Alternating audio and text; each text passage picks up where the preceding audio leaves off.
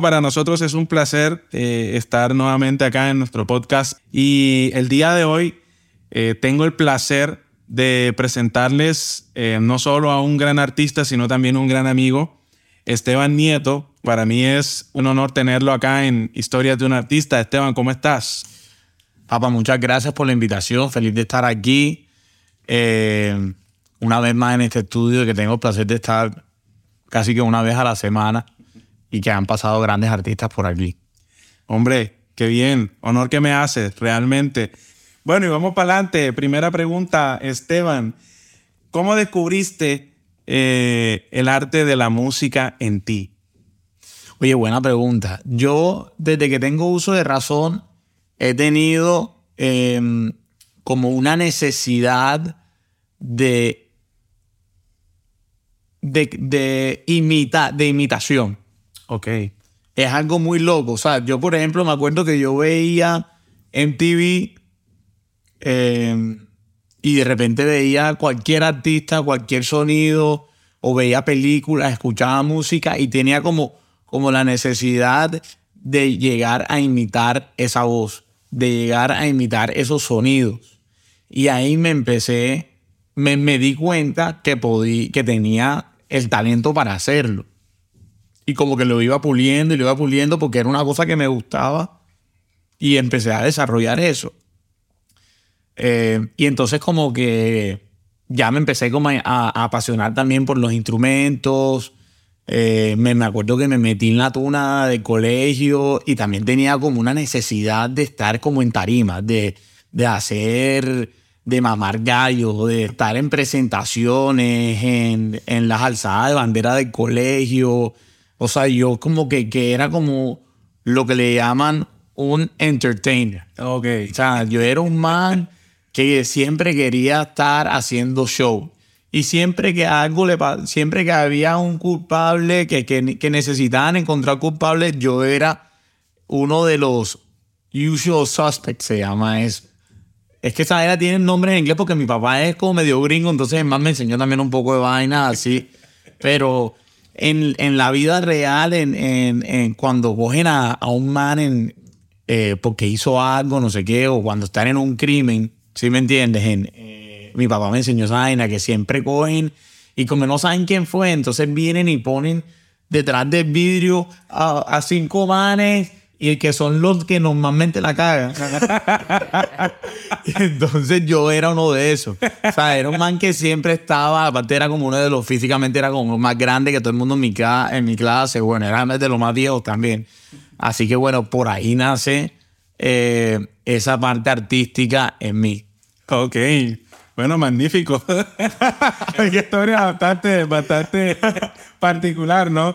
Eh, y, chévere, chévere, porque generalmente eh, eh, el arte es eso, es la necesidad de tú, de soltar todo ese deseo y todas esas ganas, como que de, hacer que la gente se sienta bien, ¿no? Y por ese lado, genial y, y, bacano poder tener una persona como tú en este lugar y, y que nos cuente esa historia de cómo ha descubierto, descubierto su arte.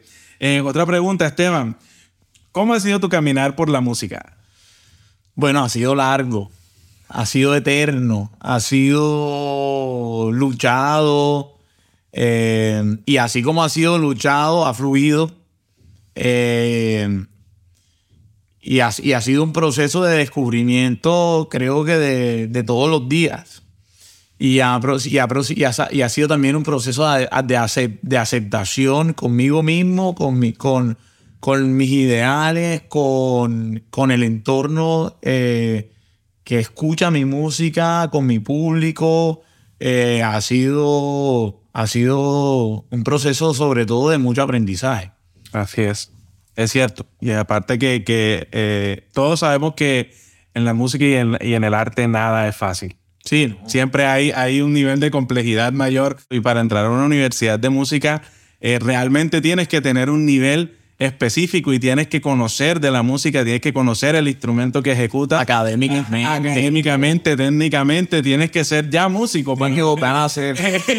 Exactamente. Prácticamente. Totalmente, profesor. Entonces es, es como que, que eh, en la música y el arte en general eh, todo es un poco más complejo. Tienes que tú desde pequeño hacerte, generarte y crearte eh, y, ir formando ese arte, ¿no? Bueno, yo, yo fíjate que yo, mi formación realmente fue, fue muy empírica hasta que yo decidí un año antes de entrar a la universidad estudiar música, estudiar música.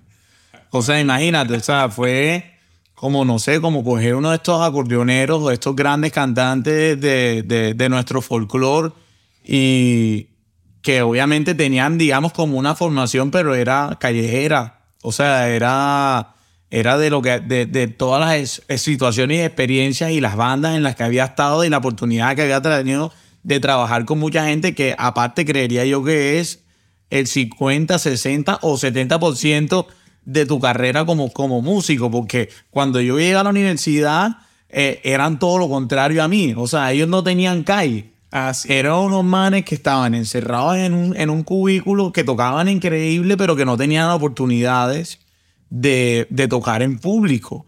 Eh, o sea, sí tenían, pero no lo hacían todos los fines de semana. Exactamente, Pero, pero era como, era un examen que hacían al trimestre. O sea, era una vaina que tú estás tocando cuatro veces al año y ya. De resto estás todo el día encerrado en un cubículo y creo que, bueno, eso, por ejemplo, es algo que, que, que, que me pareció muy fuerte de, mi universidad, del pensum de mi universidad. Eh, bueno, yo estudié en EAFIT, que aparte es una super universidad y tiene grandes oportunidades, pero esa es una de las cosas que yo si pudiera, si tuviera la oportunidad de decirle a la universidad, oye, em, ojalá tuvieran la oportunidad de tener más espacios para tocar. Ahora bien, la universidad te da esas dos oportunidades, pero ya depende de ti de pronto si tú quieres coger y hacer parte de una banda y que esa banda tenga shows y buscar tu show, que es lo que uno, que fue lo que yo hice. Y para mí era lo más importante porque yo sabía que yo necesitaba sobrevivir musicalmente, económicamente, para poder salir adelante. Y esa misma necesidad fue la que a mí me, ha dado el éxito realmente, o me ha dado la oportunidad de llegar a donde he llegado, porque es, es lo que me ha logrado como asociar con una marca, que me ha logrado eh, palabras más, palabras menos, hacer empresa en el mundo del entretenimiento, que estoy seguro que para allá vamos. Así es. Eh, y bueno, ahí te la dejo. totalmente, ¿no? como ya me puedo ir gracias. como dicen coloquialmente por aquí, hay que coger calle. Hay que coger. Tal cual, tal cual. Eh, profe, ¿cuál ha sido tu mayor dificultad o adversidad la, que recuerdes, la que recuerdes, o sea, la que te haya dejado marcado o, una de las que tú consideras más importante eh, en todo este, este proceso de crecimiento en, tu arte. Yo no sé si pueda decir una nada más. He tenido, he tenido muchas dificultades y adversidades que me ha tocado sobreponer que sé que van a seguir llegando, porque esto es así, o sea, el mundo de la música es, es un mundo que es como tan ambiguo eh, y, es como creo, creo yo que es como ser, sabes que como ser padre, como que nadie te enseña verdaderamente a cómo ser padre. Y creo que, que, que, al artista le pasa eso, o sea, por más de que tú vayas a una universidad, o por lo menos en mi universidad no me enseñaron realmente a enfrentarme al mundo eh, y y a, poder ser, hacer empresa y a poder realmente subsistir de la música y poder coger y hacer un proyecto musical. O sea, a mí me enseñaban era a ser músico, a ser instrumentista, mejor dicho, académico. O sea, un tema como que eh, creo que bastante... no lo llamemos limitante para mí, sí, porque mi sueño sí era ser un cantante y tener una marca, eh, que, que me pudiera, digamos, abrir muchas puertas y, y, poder tener la oportunidad de que la música me lleve a recorrer el mundo, que ese es mi, ese es mi sueño. Em, pero creería que hay, hay, muchas cosas que a uno eh, le cuestan en la carrera y que uno va aprendiendo es estrellándose. O sea, por ejemplo, temas de contratos con disqueras, eh, sobre todo los temas legales. Ojalá que uno, cuando estudie, cuando estudie música, si, o no estudie música, pueda hacer un curso de verdad antes de entrar en eso, de todos los temas legales que a uno le favorecen y, no, y saber qué no hacer. Porque, porque hay veces que, o sea, te, te puede dañar una amistad. Eh, una amistad te puede dañar una amistad, te puede dañar una amistad aparte una, un colega de trabajo y así, y así estoy seguro que le ha pasado a muchísima gente.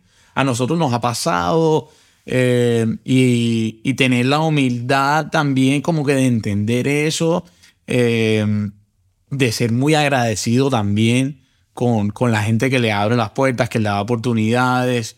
Eh, pero sobre todo el tema legal creo que es una de las cosas que yo más recomendaría que pudieran estudiar eh, y, y, sobre todo capacitarse en eso, o sea, para, para, para que sea menos doloroso el camino.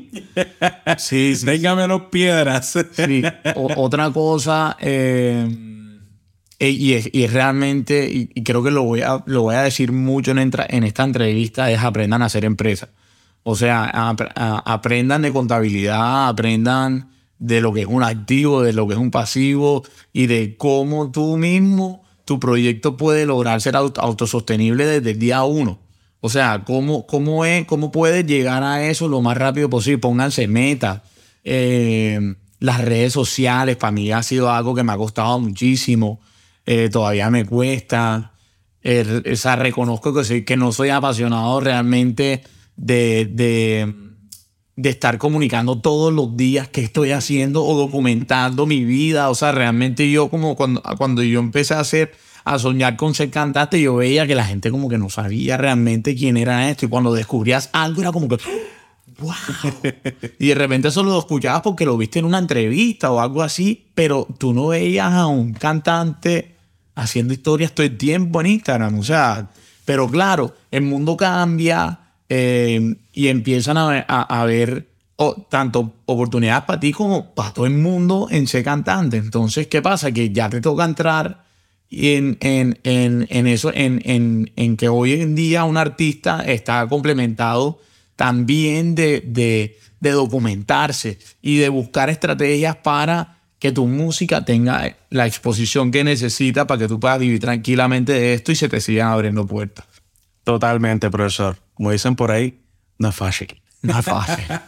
duro. No, yo podríamos hablar de lo duro que es esto es día. Así es, totalmente. Pero bueno, dentro de eso, de ese camino que, que no es fácil, siempre está lo más importante, que es las ganas y el deseo que nosotros todos como artistas tenemos de hacer que otros se sientan bien, ¿cierto? Eso es lo, lo más importante y lo más satisfactorio para nosotros. Creo que es eso realmente y es el punto por el cual estamos hoy aquí. No, y aparte de eso es realmente, sabes que descubrir cuáles son las fortalezas que tiene tu proyecto. Porque las fortalezas que tiene el mío no van a ser las mismas de Texio. Por ejemplo, él es un gran productor. ¿Sí me entiendes? Y esa es creo que una de las grandes fortalezas que tiene él, que él es un gran productor y aparte pues de obviamente de ser un gran músico, es un man eh, que la producción le, le ha dado a, creo que lo que, lo que más te ha dado a ti tu carrera musical ha sido la producción. Exacto. A mí ha sido eh, los shows. o sea, mi, la fortaleza de mi proyecto son las presentaciones en vivo. O sea, que, que exacto. O sea, todo, cada proyecto de un artista tiene una fortaleza importante eso. O sea, pillársela y ver, ver cómo eso te puede ayudar a las otras cosas y cómo puedes alimentar todo. Porque es que hay tantos puntos que, que hay que tocar que bueno Así es, totalmente. Estevitan, proyectos presentes, actuales. Proyectos presentes. Eh, bueno, estamos terminando el álbum, el primer álbum eh, de mi carrera, que se llama Quédate conmigo, que cuando había tenido el placer, el, el placer, no, yo he tenido el placer de, de contar con, con él en la batería y también en producción. Eh, eso es realmente lo que, lo que está pasando en este momento. Estoy terminándolo. Acabamos de lanzar una canción que se llama Las Islas. Está en todas las plataformas digitales. Con Cho José, un artista cartagenero. Eh, el video lo grabé el día de mi cumpleaños. Fue fantástico. ¿Qué más digo? Bueno, acabo de, acabo de lanzar mi, mi sello. Eh, ya, ya soy independiente. Ya, ya eh, acabo de salir del sello de Carlos Vives para abrir mi sello y este ha sido como uno de los, de los, digamos, como uno de los logros más grandes que he tenido en mi carrera es la oportunidad de abrir mi propio sello que es Yukita Records. Y este álbum va a estar bajo, bajo ese sello. Eh, y muy orgulloso de eso y ya. Eso es que, nada como, como, como la independencia. Como la independencia. como la independencia. la, la misma de los años 1600.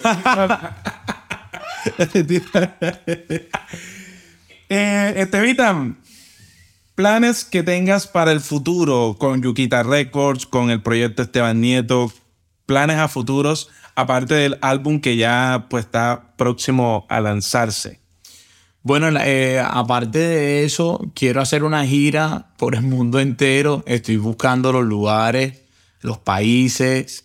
Eh, estoy, estoy, la verdad que, o sea, todo el foco obviamente ahora mismo es el álbum y, y el trabajo. Eso va a ser, digamos, como un trabajo de seis meses donde vamos a trabajar ese álbum y donde apenas se lance el álbum empezamos a grabar esto eh, que hemos hablado aquí en el estudio, que es eh, unos clásicos con, digamos que con, con, con la interpretación mía y, digamos como con, con, todo lo que pasa alrededor de, de, de, lo que es mi presentación en vivo, como que a nivel musical, el sonido que hemos venido trabajando, eh, eso es lo que viene y seguir obviamente como en esa búsqueda. ¿Qué más? Bueno, yo creo que eso es bastante. Bastante. Bastante y, y, nada fácil de conseguir. Nada fácil de conseguir. Pero bueno, lo importante es luchar. Bueno, este año que viene creo que vamos a estar en el Festival Vallenato USA. Uy, qué bien. Eso estaré presente, estaré presente, profesor. octubre, sí.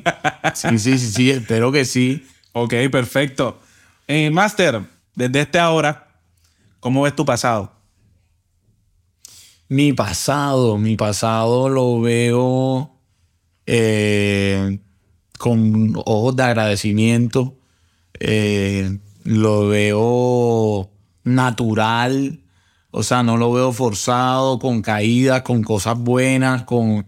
Obviamente, digamos como que digo, no, si hubiera tenido la oportunidad de hacerlo otra vez, creo que es la forma en que, en que he podido entender muchas cosas eh, y, me, veo obviamente eh, un artista muy diferente al que, al que conocí en el 2015 cuando empecé este sueño de ser cantante, cuando grabé mi primera canción, eh, cuando estaba en Buenos Aires estudiando mercadeo, que dejé la universidad tirada para poder estudiar música y para dedicarme a la música, lo veo, lo veo cada vez más convencido de sí mismo eh, lo veo cada vez más entregado a su proyecto, más maduro.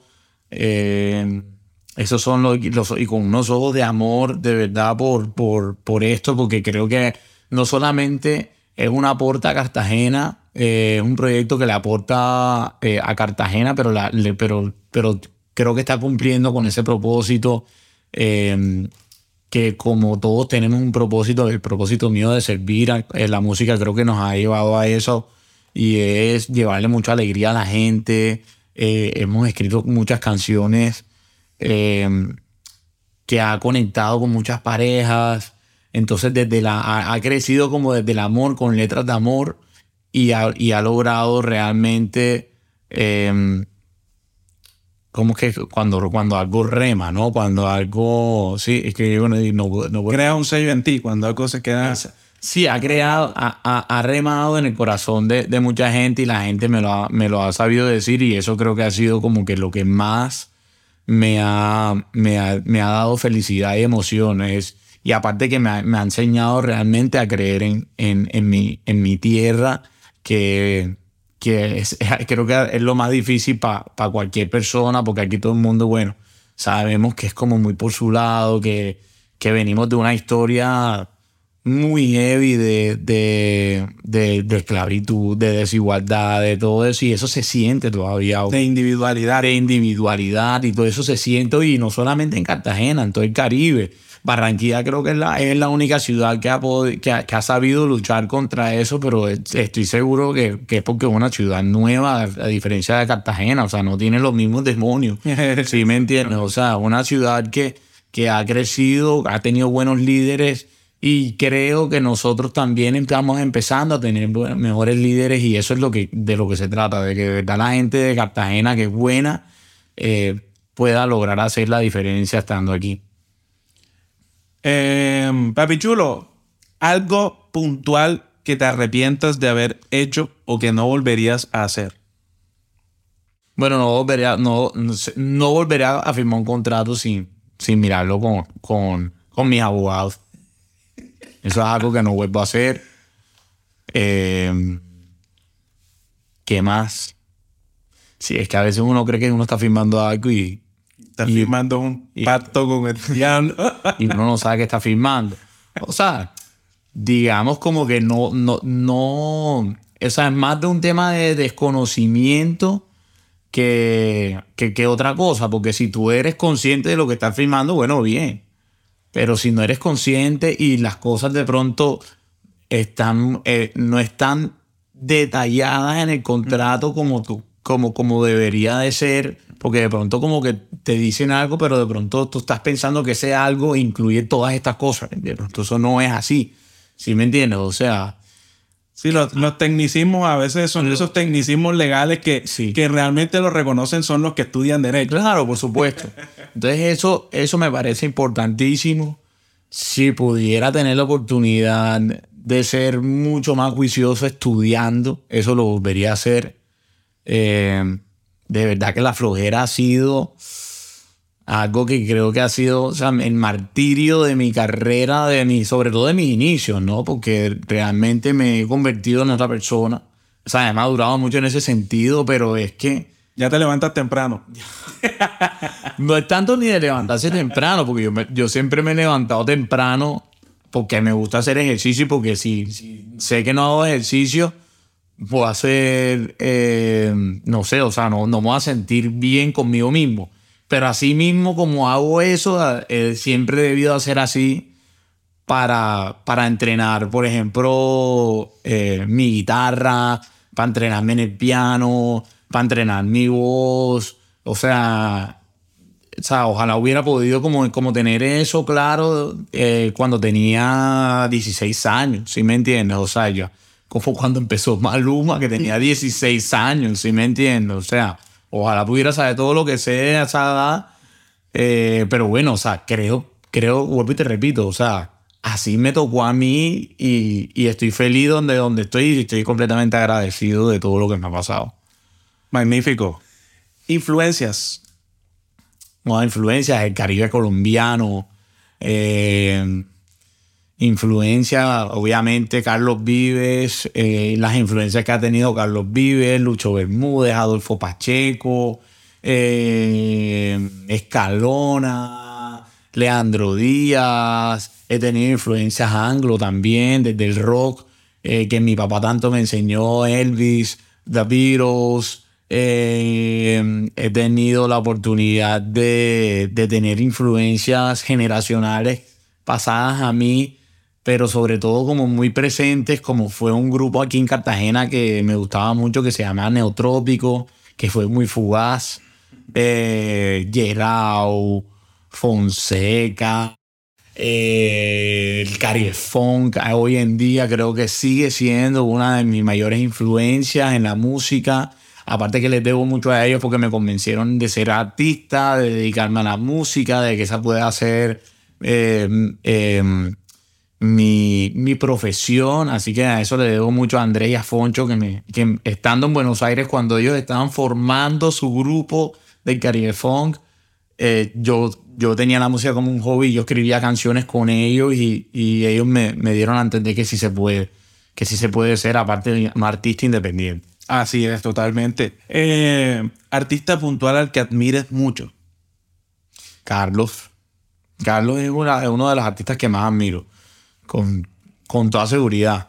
Con toda seguridad. Carlos Vives creo que es. Eh, sí, o sea, uno de los artistas que más admiro. O sea, no. Aparte de él, pues Juan Luis Guerra. Eh, uy, ¿quién más? Hay tanta gente, o sea. Pero bueno, quedémonos con Carlos Vives. Sí, sí, sí, sí. Realmente es de los, de los mejores artistas que ha eh, pero, pero admiro mucha gente y siento que yo tengo un poquito de mucha gente. Imagínate, mucha gente no sabe, pero yo, yo fui, yo siempre he sido un gran admirador de Andrés Cepeda, inclusive antes que Carlos. O sea, yo era un man, y bueno, todavía soy muy romántico, pero mi, la música, como es el bolero, son cubanos, la música cubana me encanta. Eh, eh, soy, soy también amante también de la champeta, de, de la música de la música de San Jacinto, la música del departamento de Bolívar, del Bolívar Grande, que era, que era Magdalena, Sucre, Córdoba, cuando era antes, de donde nació la cumbia, mejor dicho, de todo eso, de todo eso, de todo eso. Bueno, maestro, eh, recomendaciones a cualquiera de estos oyentes, de, los oyentes que, que en este momento puedan estar escuchando, ¿qué recomendarías? Bueno, eh, o sea, pues así, sin tener que repetir mucho lo que ya he dicho, estudien, estudien cómo crear una empresa. Creo que eso no es algo que solamente le sirve a uno como músico ni como cantante, sino como artista.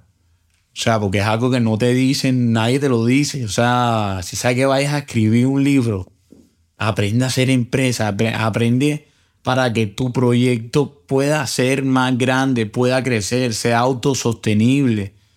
Cree que lo que tú estás haciendo tiene un valor, dale el valor, pregunta, sé humilde eh, y, y, creería yo que es algo que a mí personalmente me ha servido, es eh, que dejes todo en manos de, de Dios y descansen mucho en él, porque la verdad es que es algo que a mí me ha servido.